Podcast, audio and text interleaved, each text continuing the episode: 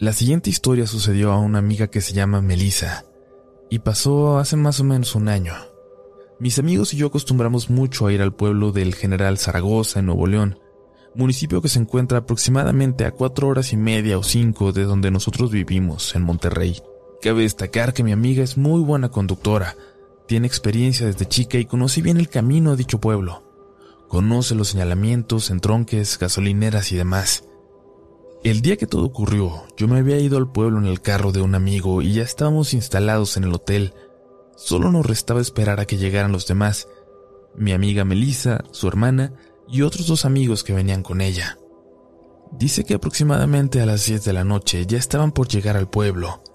Ya habían tomado el primer entronque e iban en la carretera que los llevaría al segundo, mismo que ya los conduce al camino que llega al pueblo. Ella ya sabía bien a qué altura estaba el entronque, muy bien iluminado y con un aviso que anunciaba el nombre de dicho tramo.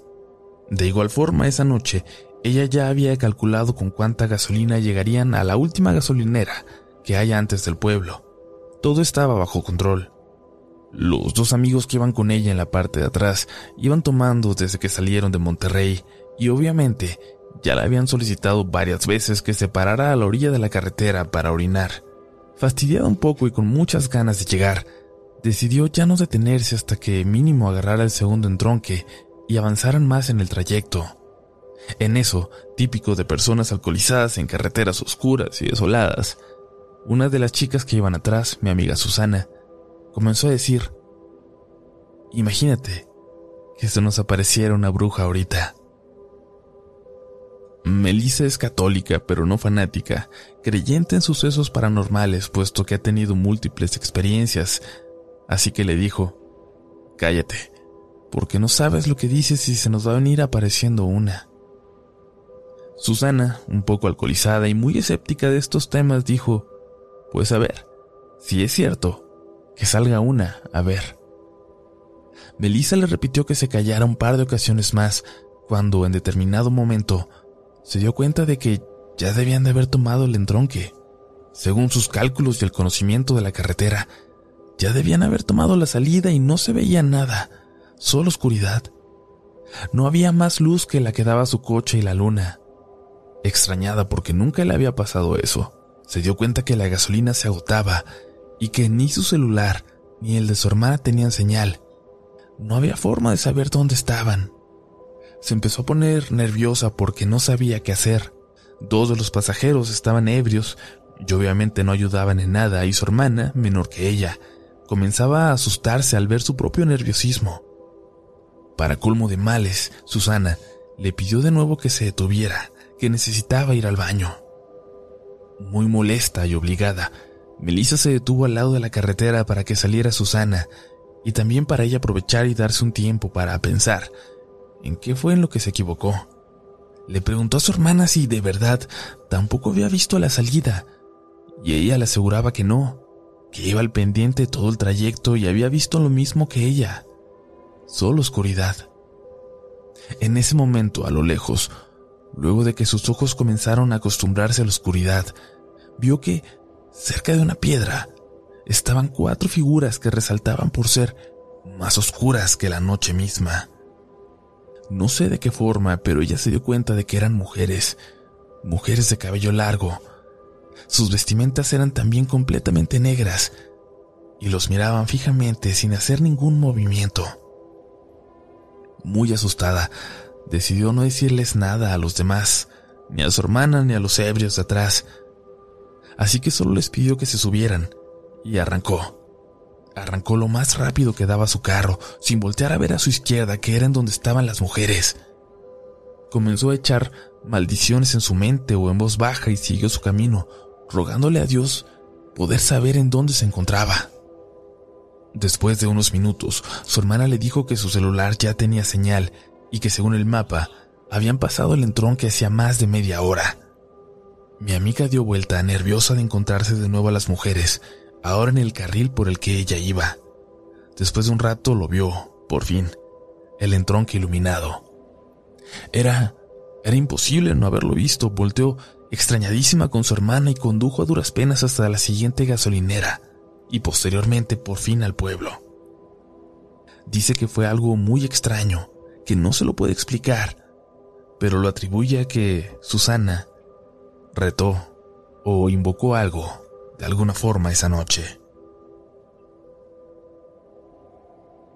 Quiero compartir esta historia pidiendo el gran favor de que si se publica, sea de forma anónima, ya que se me prohibió estrictamente hablar del tema por mi empresa, que se dedica a las telecomunicaciones. En el año 2006 comenzó una obra en un cerro de la zona de Guerrero. Llevaba más de dos años y no se podía terminar ya que los trabajadores continuamente renunciaban y sin decir más, no volvían a trabajar. Yo suponía que era por la delincuencia organizada en la región, ya que en ese cerro continuamente se encontraba gente ejecutada o decapitada. Y aunque hasta donde sé, nunca se metieron con la gente que trabajaba en la obra, nos vimos en la necesidad de contratar más gente de esa zona e ir personalmente nosotros a supervisar la obra. Cuando llegué, los primeros días tomamos fotos de la obra con mi vieja cámara digital de 3 megapíxeles para reportar el avance y nos dimos a la tarea de construir un campamento temporal para no tener que salir de ahí hasta terminar la obra. En ocasiones me llamaba la atención, durante el día, escuchar voces muy cercanas, pero nunca vi nada. Yo pensaba que eran del pueblo que estaba como a 15 kilómetros en línea recta desde ese cerro, que de alguna manera esos ecos llegaban hasta allá, aunque la verdad se escuchaba muy claro para pensar que vinieran de tan lejos. Llegó un momento en el que ya no le tomé importancia.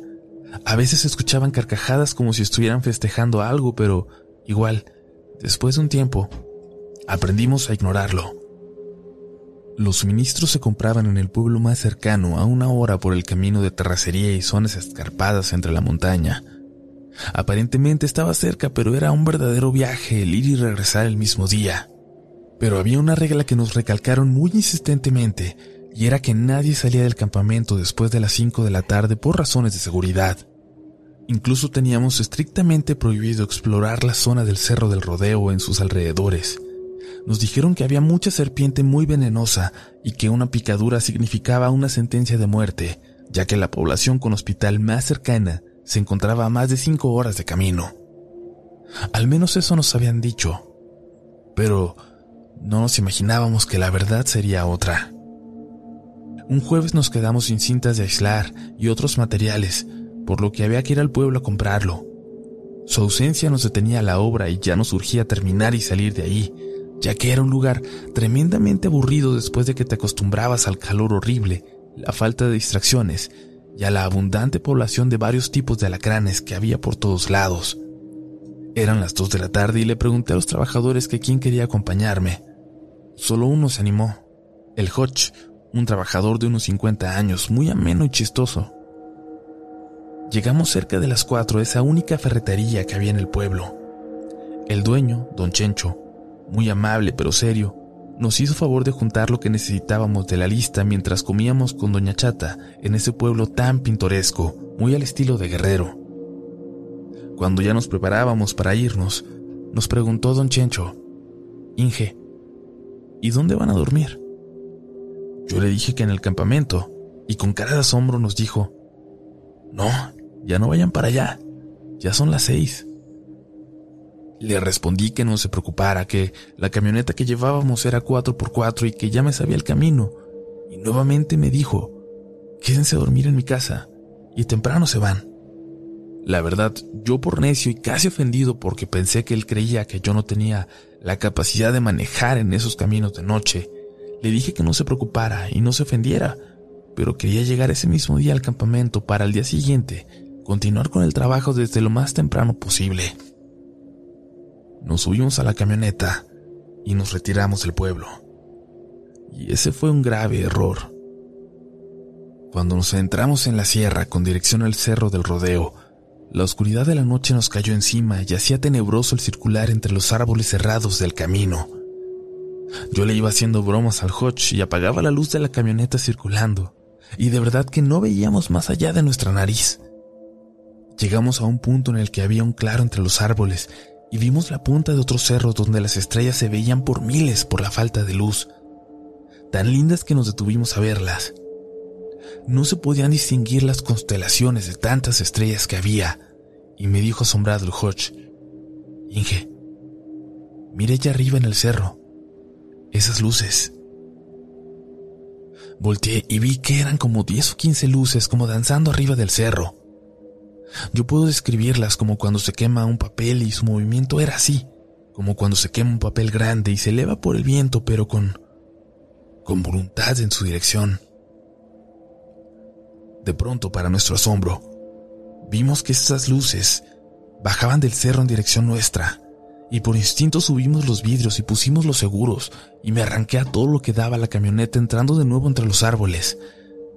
Pero no sé decir en qué momento nos alcanzaron y las vi por el espejo retrovisor. No podía ir más rápido, pues el camino no era muy ancho y siempre iba al lado del precipicio, por lo que una mala maniobra nos llevaría al fondo de un barranco. Yo solo escuchaba los sollozos del Hodge preguntando qué eran esas cosas, por qué iban detrás de nosotros. Yo le grité que se calmara, que no las viera, que fijara su vista al frente. Entonces me di cuenta que a mi lado, a mi lado iba una de esas luces de fuego, y dentro de las llamas, les juraría que alcancé a ver algo así como el rostro de una mujer que buscaba mi mirada. Cuando regresé la mirada al camino casi nos salimos de la curva, quedando con tres llantas en el camino y una volando en el barranco. Las luces giraban a nuestro alrededor como como empujándonos para caer. Activé el 4x4 y metí reversa. Las tres llantas que aún tocaban el suelo trabajaron como nunca y solo escuché el rozar del suelo con la camioneta hasta que nos sacó de la caída y me arranqué de nuevo al camino. No sé decir cuánto tiempo más nos siguieron, pero a mí se me hizo una eternidad, hasta que de pronto se dispersaron. Cuando llegamos al campamento nos detuvimos y quedamos los dos en silencio sin que nos cayera el veinte. Cuando nos bajamos fuimos directo a las tiendas de campaña y dormimos, o al menos intentamos hacer. Pasaron los días y el tiempo, terminamos la obra y salimos de ahí. Cuando llegué a la oficina a hacer el reporte de obra, Ingresé datos, fórmulas, tiempos e imágenes del sitio en la presentación, de cómo lo encontramos y cómo lo terminamos. Después de un rato, mi supervisor y el gerente me llamaron para reclamarme por qué habíamos reportado el pago de cuatro trabajadores cuando realmente habían estado seis. Y yo les dije que para nada, que de dónde sacaban esa información. Entonces vi mi reporte proyectado en la pantalla de la sala de juntas Ahí estaba mi primer foto cuando llegué a la obra sin terminar, como la recibí. De un lado estaban dos trabajadores paleando mezcla de cemento, uno cargando un bote con cemento y el tercero, Hodge, parado junto a la camioneta tomando agua. Pero, junto a él, como si lo estuvieran acompañando, estaban dos figuras más. Una persona con una capucha negra y alguien más sin camisa, con pantalones blancos, zancones. Asombrado no supe explicar la imagen y la verdad, el reporte lo hice rápido pues ya no quería saber nada de ese lugar. De inmediato corrí a mi computadora y busqué la carpeta de imágenes, y busqué esa precisamente para abrirla, y al ampliarla, lo que vi me causó escalofrío. El encapuchado parecía más bien la muerte, y el otro tipo, el hombre sin camisa, Parecía tener piernas de cabra. Después de eso cambié de departamento y ya no salgo a campo a hacer ese tipo de trabajos. Sin embargo, mucho tiempo después, escuché del ingeniero que llegó ahí después de mí que alrededor del sitio se seguían escuchando carcajadas.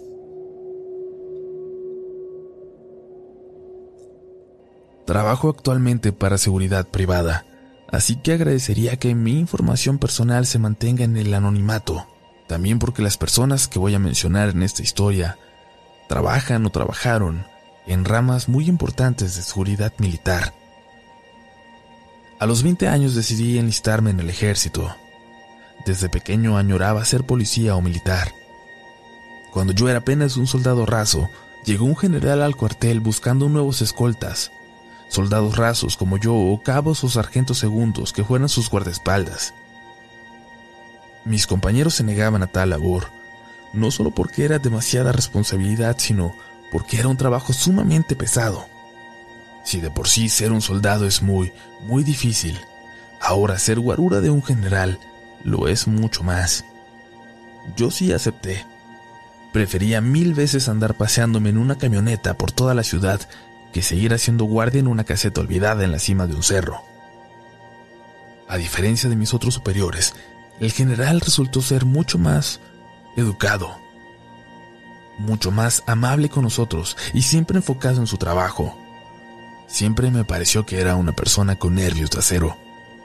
Nunca vi miedo en sus ojos ni escuché una voz temblorosa saliendo de su boca, a pesar de que tenía que dar órdenes muy pero muy delicadas.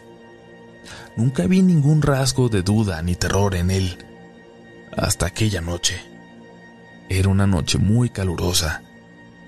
Luego de recibir un mensaje en código, el general nos dio la orden de conducir hasta un pueblo llamado San Antonio de las Alazanas. Al llegar, vimos que ya compañeros nuestros, pero pertenecientes a otro batallón, habían colocado un retén. El general preguntó ahí por el oficial a cargo, pero le dijeron que se había retirado. Cuando indagó más, le dijeron que varios de los soldados habían sufrido alguna especie de crisis nerviosa por algo ocurrido en el panteón a unos cientos de metros de ahí. Nos dio la orden rápida de cargar nuestros fusiles y permanecer alertas y nos dirigimos hasta allá. Inclusive él, que solo portaba un arma corta y con contados tiros, se preparó para entrar a ese panteón junto con nosotros. Una vez ahí, notamos un área de fosas comunes que tenían muy pocos de ser creadas, posiblemente menos de un día. Y en una había cuerpos, cuerpos que al parecer pertenecían a miembros del crimen organizado. Según nos dijeron, al parecer habían tenido algún tipo de combate, pero los cuerpos, los cuerpos no tenían ojos ni lengua, y en sus rostros, en muchos de ellos, se encontraban grabadas las muecas de horror con las que murieron. El general me pidió a mí y a un compañero que nos quedáramos a custodiar los cuerpos, como si alguien en su sano juicio quisiera acercarse a verlos. Él y otro compañero fueron a hablar con el sargento que se quedó al mando del retén. Duramos más de 15 minutos ahí, solos con esos cadáveres que alguna vez, alguna vez habían sido hijos, hermanos, padres de alguien y ahora eran solo cuerpos. Por la radio el general nos dio la orden de regresar y acudir con él a unas oficinas cercanas. En el camino nos contó que al teniente le reportaron pobladores aquel grupo de cadáveres abandonados a unos metros del panteón, a varios kilómetros del pueblo, que ningún poblador sabía cómo ni quién los había dejado ahí. Alguien dijo que estos delincuentes estaban preparando tierras para la siembra de marihuana y en un momento, en un momento habían terminado así. Recuerdo que, ni bien el general terminó de contar esto que les narro, el conductor de nuestra camioneta, al voltear por el retrovisor, vio que seis bolas de fuego se encontraban ahí, sobrevolando el panteón, dando vueltas, encogiéndose y haciéndose grandes. Cuando nos alertó, todos volteamos incrédulos sin saber qué decir o qué pensar. Fue la noche más rara de mi vida y una de las más aterradoras también. Yo renuncié un año más tarde. Actualmente trabajo en seguridad privada de un almacén en Monterrey como monitorista. Nunca supe qué fue lo que le pasó a aquel grupo de hombres que, a pesar de que hacían algo malo, corrieron con muy, muy mala suerte para terminar así. Algunas de las pocas personas a las que les he contado esta historia me dicen que esas luces eran en realidad brujas y que estos hombres se metieron probablemente a hacer cosas ilegales a un lugar custodiado por esas mujeres con poderes místicos. Yo en verdad no lo sé y realmente deseo nunca saberlo.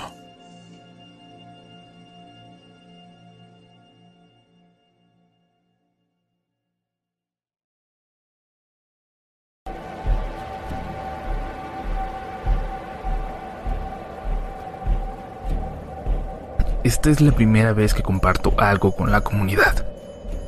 Es una de las experiencias más fuertes que he tenido en mi vida y sé que será difícil de creer. A más de un año de ocurrida, ni yo misma termino de creerla por completo. No soy una persona crédula o religiosa, todo lo contrario. Soy estudiante del IPN y espero estudiar ingeniería química industrial. Entonces, evidentemente, mi percepción del mundo está basada en la ciencia, pero, a pesar de ello, desde pequeña he sido muy perceptiva a los fenómenos paranormales y es por eso que no soy escéptica a ellos. Mi familia es de Guadalajara y los que sean de allá sabrán que se dicen muchas cosas acerca del bosque del Centinela. Mi abuela solía contarme algo que ocurrió supuestamente cuando ella tenía unos 13 años. La familia se había ido a acampar al bosque y ya por la noche, como suele pasar, comenzaron a contar historias de terror. Entre ellas, la de una bruja que se decía sobrevolaba ese bosque con forma de lechuza. Una lechuza negra y enorme. Decían que se llevaba a algún desafortunado que encontrara caminando por el bosque a mitad de la noche. También que la bruja llevaba a sus presas hasta la laguna de Chapala y que ahí realizaba rituales con sacrificios humanos. Mi abuela tenía un tío que no creía en este tipo de cosas y él se burló de esta historia. Dijo que podía adentrarse en el bosque, pasar la noche maldiciendo y retando a la bruja y volver como si nada. Ignoró las advertencias de todos los demás y a pesar de que trataron de persuadirlo, comenzó a caminar hacia lo profundo del bosque mientras gritaba con palabras altisonantes que la bruja no existía, que no podía llevárselo.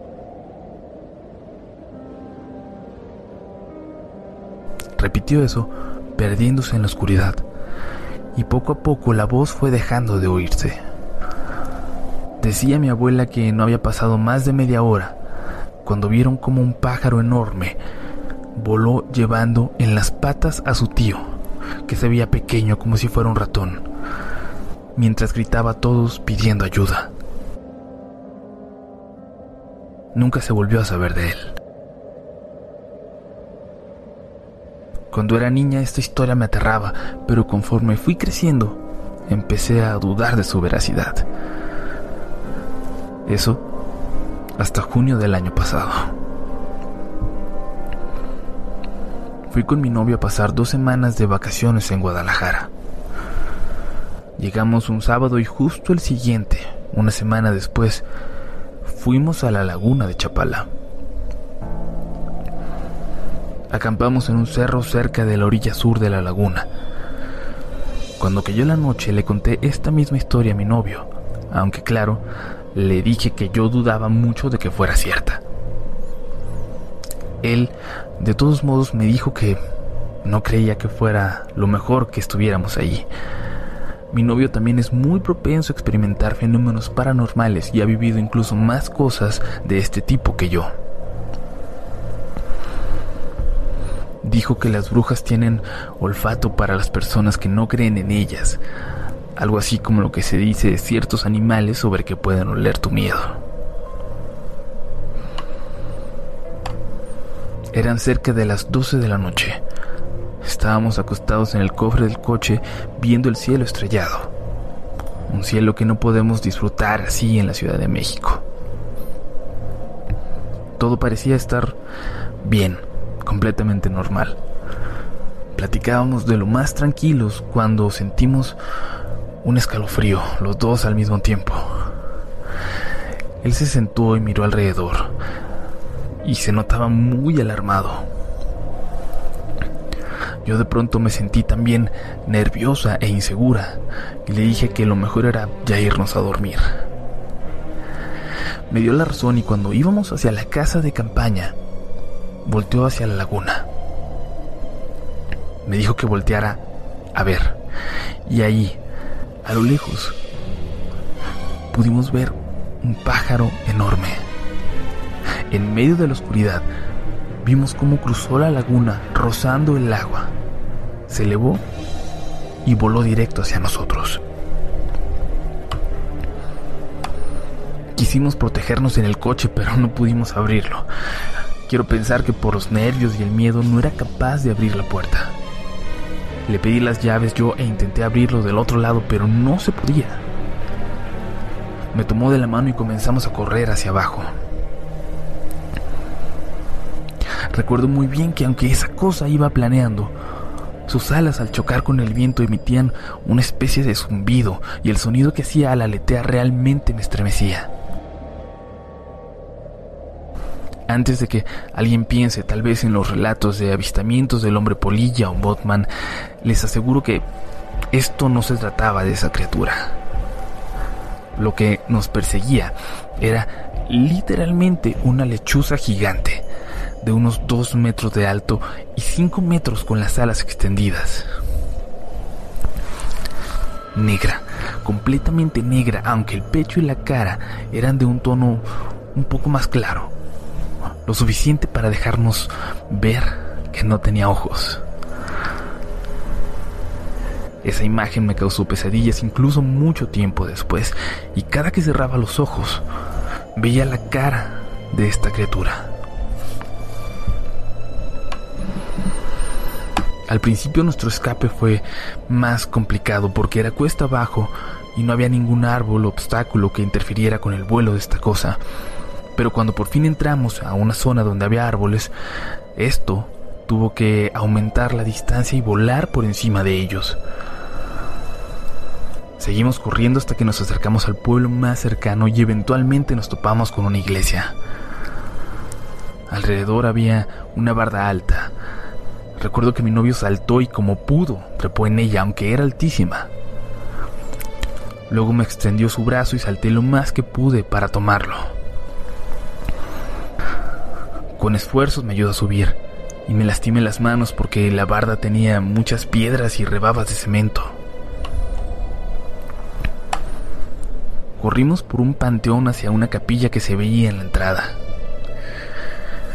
La bruja comenzó a hablarnos nos llamaba por nuestro nombre. Me tapé los oídos. Su voz me molestaba mucho y no podía dejar de escucharla, como si me estuviera hablando al oído. Mi novio comenzó a cojear, lastimado por el salto que había dado, pero por fin llegamos a la capilla. Con esfuerzo entramos y él se detuvo para cerrar las puertas de este lugar. Mi novio sintió que una garra lo rasguñaba justo antes de que cerrara la puerta. Se dejó caer a mi lado. Nos abrazamos y ahí nos quedamos escuchando cómo la bruja daba vueltas. Daba vueltas como volando encima de nosotros, como si fuera un buitre. Un rato después, que me pareció eterno, se dejó de escuchar. Poco después llegó el velador del lugar y nos llevó café y nos dejó pasar la noche ahí con él. El viejito nos platicó muchas historias sobre esta bruja. Dijo que muy rara vez se acercaba tanto a los pueblos, que en las noches salía volando pero que lo hacía muy alto, que apenas si se podía ver.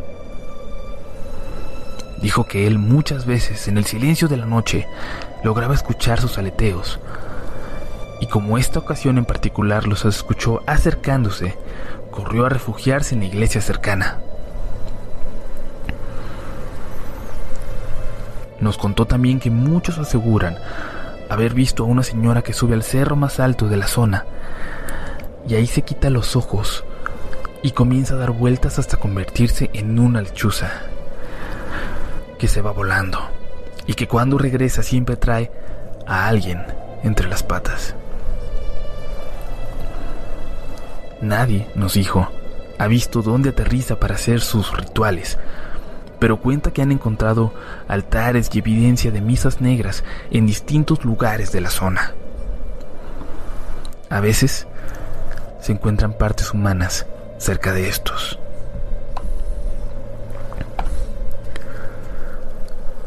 Cuando amaneció el Señor llevó al Padre, al Padre de la iglesia, y curó nuestras heridas con agua bendita. Y es que se dice que las heridas de una bruja solo se logran cerrar si las lavas de esta manera. Quedamos lastimados, asustadísimos, con rasguños, pero vivos. El velador incluso nos enseñó cómo tumbar a las brujas, entre comillas, para no estar indefensos si volvíamos a toparnos con una. Si no fuera por las heridas que sufrimos, por las cicatrices que nos han dejado, hubiera pensado que todo eso fue una pesadilla. Regresamos por nuestras cosas, recogimos todo y nos fuimos de regreso a Guadalajara. Y tal vez muchos me crean loca. No me crean o piensen que estábamos ebrios o drogados. La verdad no me importa. Sé lo que vi, sé lo que sentí y a los que me crean, muchas gracias de verdad.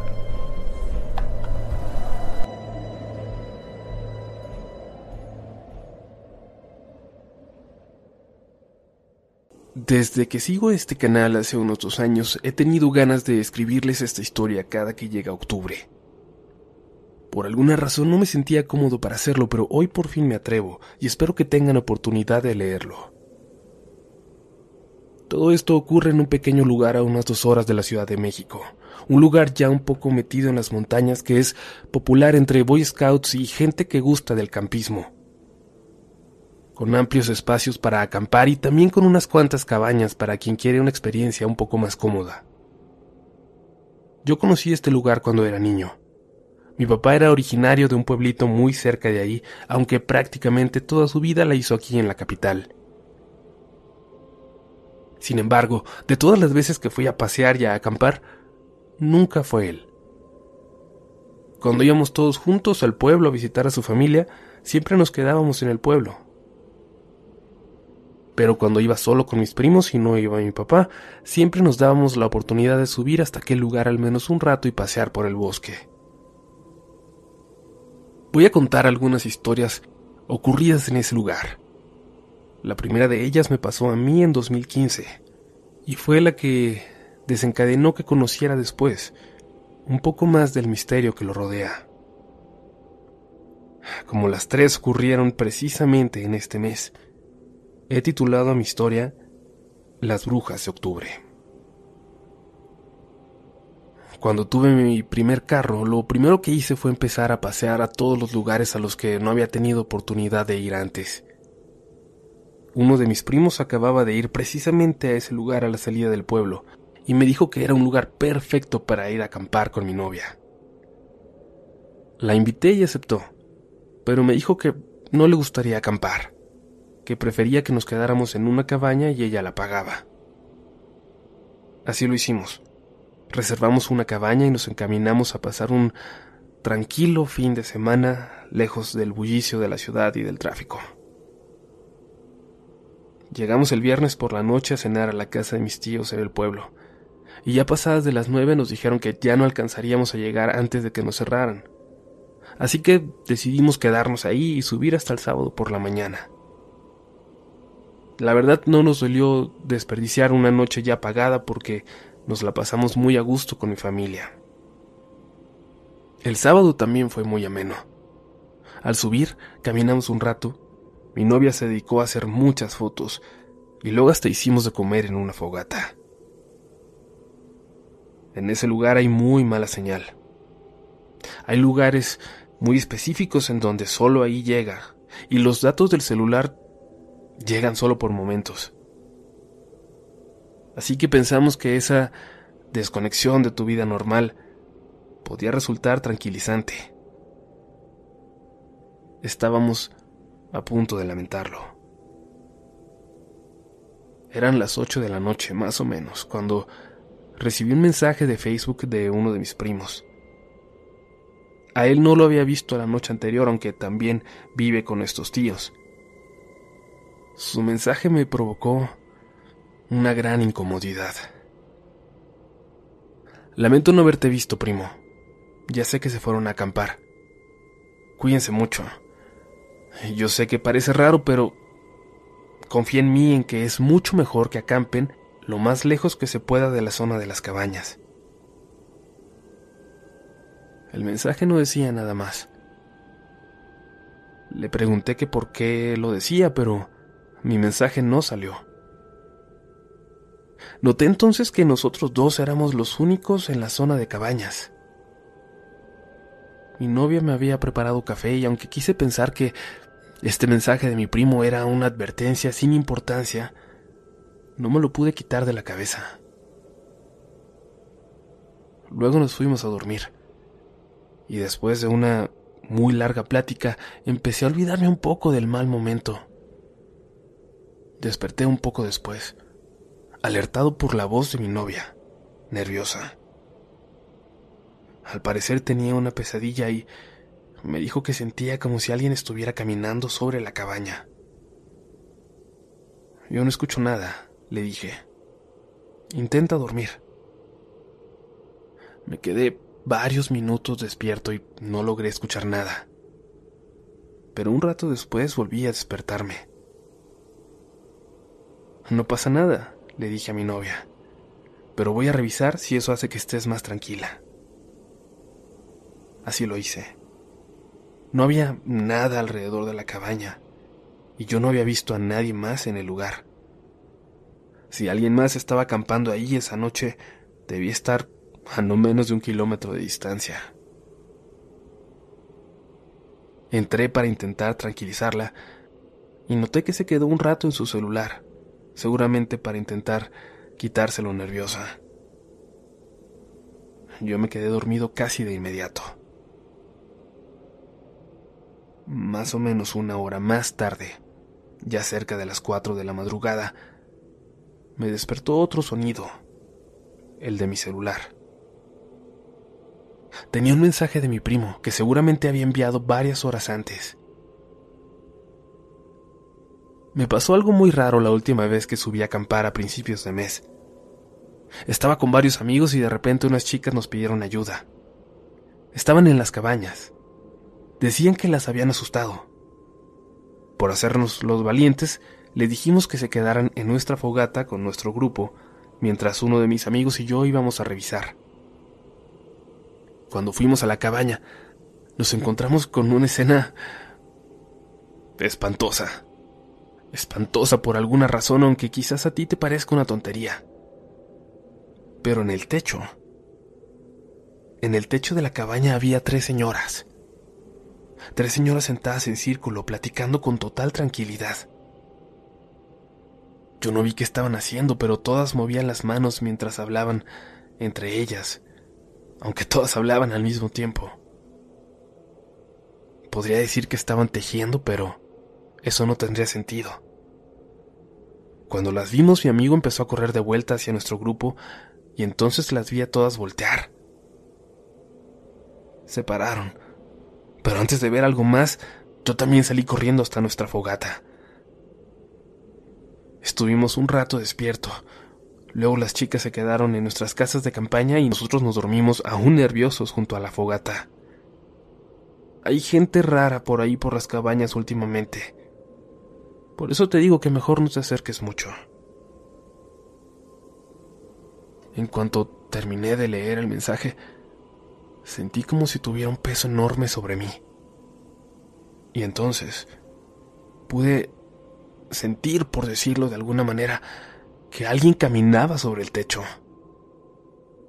Es decir, no podía escuchar nada, pero sentía la vibración, los pasos. Traté de despertar a mi novia sin hacer mucho ruido. Sentía que tenía que despertarla por si algo pasaba, que estuviera alerta. O no sé, quizás quería que ahora ella me calmara a mí, que me dijera que nada ocurría, que no había nadie en el techo y que solo era mi imaginación. Cuando por fin logré despertarla, me preguntó que qué me pasaba. Hay alguien en el techo. No, claro que no hay nada, vuelve a dormir. No, es en serio, le dije. Hay alguien. Escucha. Escuchamos entonces con atención en el silencio de la noche. Uno, dos, tres segundos. Y de pronto se escuchó como algo o alguien cayó con fuerza suficiente para estremecer toda la cabaña. Buenas noches.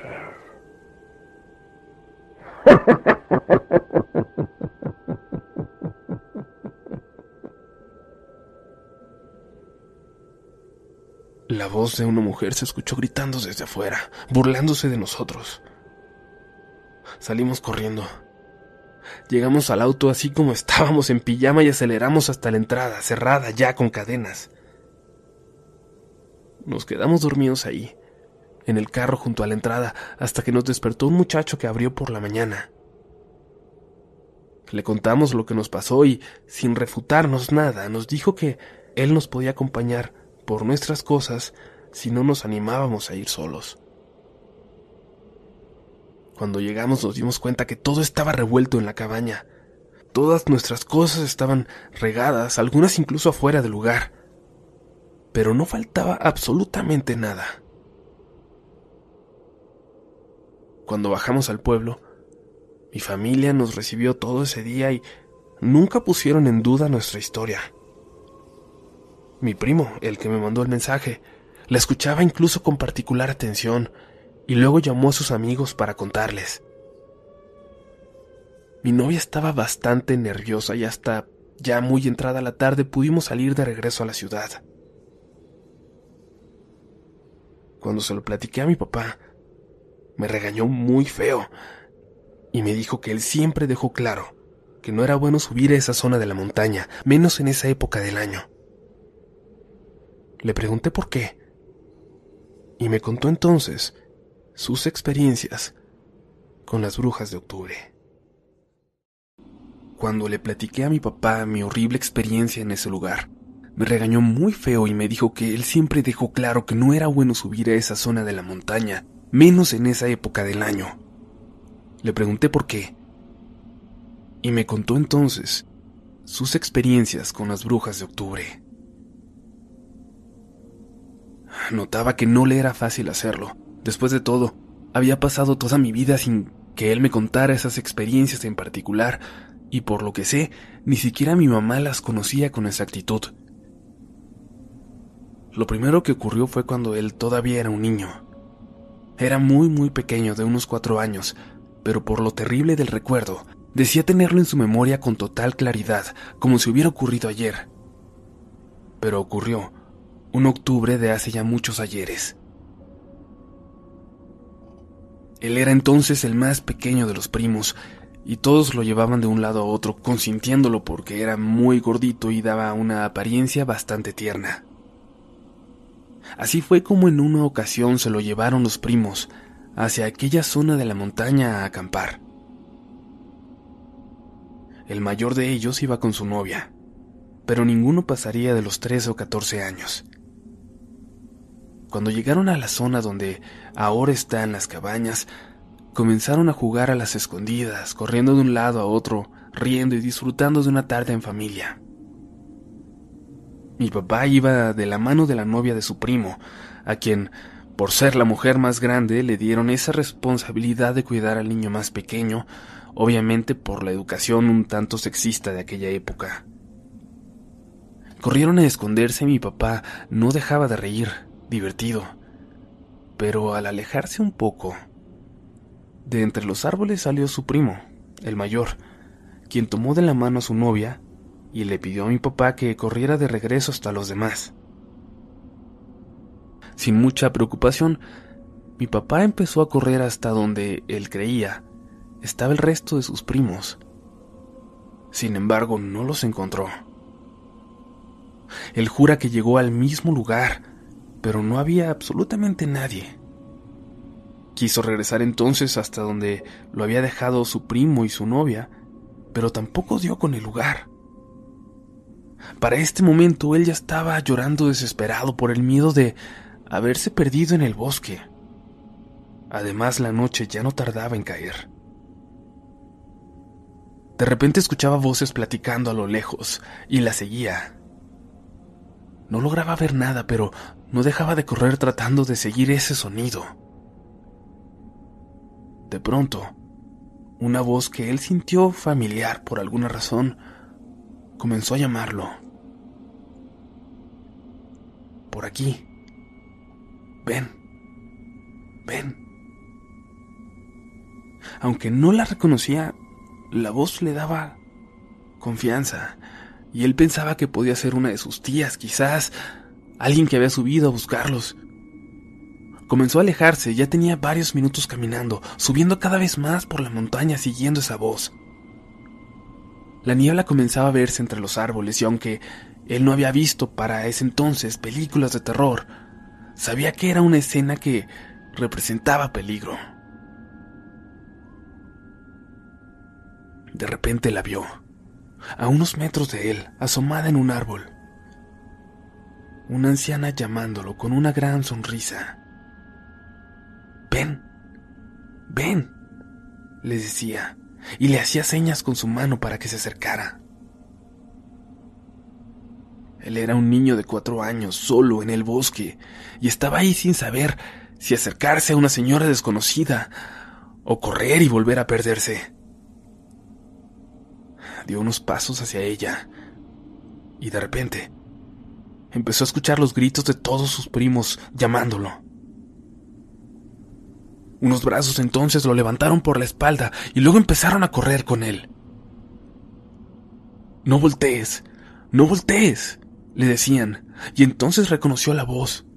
Era la novia de su primo que corría hacia abajo con él en brazos y gritaba por los demás.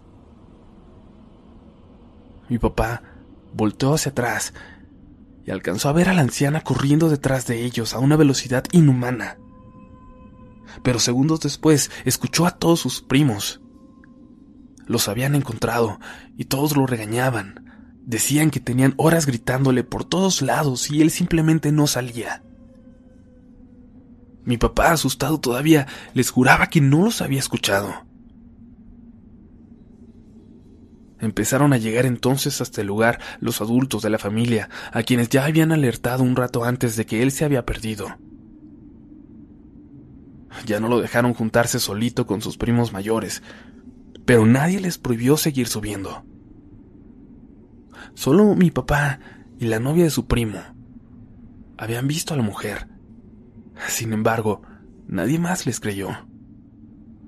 Se empezó a contar eso solo como una historia más de terror, de esas que abundan en la zona. Y nadie tomó en serio la aparición de esa señora.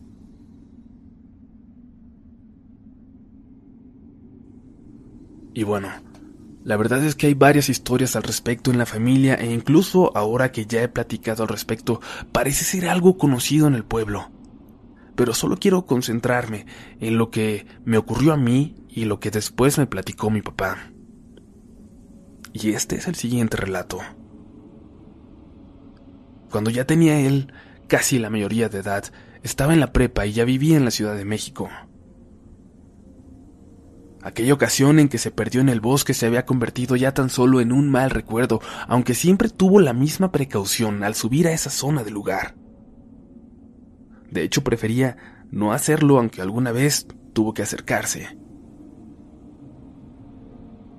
Era ya casi finales de octubre, un fin de semana, cuando acudió a visitar a la familia al pueblo.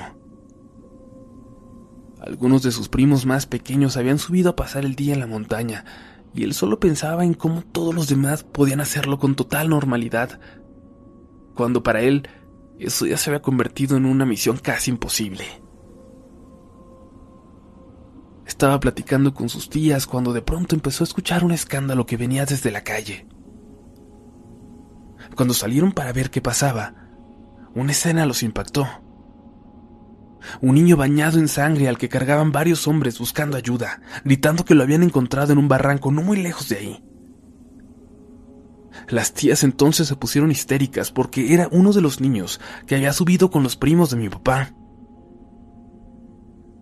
Se subió corriendo a la camioneta de uno de los vecinos que también tenía un hijo en la montaña y que aceleró para ir a buscarlos. Vio cómo otras camionetas aceleraban detrás de ellos. Apenas eran las cinco de la tarde, pero la niebla comenzaba a comerse la montaña, a dejarla en la penumbra total. Esto haría muy difícil buscarlos. Los truenos a lo lejos anunciaban una tormenta a poco tiempo y todos sabían que si algo había ocurrido, iban a contrarreloj para alcanzar a llegar a los chicos. Era tal la desesperación de mi papá por encontrar a sus primos, que poco podía pensar en el temor que le daba normalmente ese lugar. Lo importante ahora era encontrarlos antes de que ellos se toparan con lo que él vio hacía muchos años atrás. Lo que ocurrió a continuación es sumamente extraño. Un grupo de jóvenes que participaban en la búsqueda comenzó a escuchar un escándalo en la montaña, cerca de ellos. Lo que parecía ser un grupo de mujeres riéndose y maldiciendo. Maldiciéndolos a ellos, a la gente del pueblo. Tal vez, sin conocer a fondo las leyendas del lugar, buscaron a esas mujeres por todos lados siguiendo sus voces. Sin embargo, nunca pudieron hallarlas. Las voces, eso sí, se llegaron a escuchar justo a su lado, aunque nunca las vieron y no descubrieron de dónde provenían. Los ecos de la montaña juegan malas bromas, pensaron después. Pero déjenme decirles que, precisamente en ese mismo momento, pero del otro lado de la montaña, otro grupo, el de mi papá, se toparía con algo espantoso. Eran tres personas, entre ellos el vecino de unos 50 años, y dos jóvenes un poco más grandes que mi papá. Caminaban separados por unos 10 metros cada uno para cubrir más espacio en la búsqueda. Cuando el alarido del señor mayor los alertó. Se acercaron a él, pensando lo peor, que había encontrado a los niños y que algo les había pasado. Pero cuando llegaron a él, tan solo pudo señalar un punto a unos 60 metros de donde se encontraban. Era la parte superior de un risco, donde había un lugar circular, plano. Y en él, varias señoras completamente desnudas, con el pelo larguísimo, gris, estaban sentadas en círculo. Parecían beber, reír, al lado de una fogata que lanzaba una gran columna de humo grisáceo y dice que parecían reír, porque no salía un solo sonido de ese lugar, a pesar de estar tan cerca.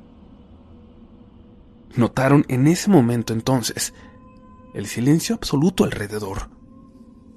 Ni siquiera los animales parecían causar ruido alguno y prácticamente podían escuchar su pulso cada vez más acelerado por el terror. Bajaron corriendo, apresurándose para hacerlo antes de que oscureciera por completo o de que los vieran estas mujeres. Y al llegar al otro grupo, alguien les anunciaba que los niños ya se encontraban en el pueblo. Cuando bajaron los encontraron a salvo pero muertos de miedo.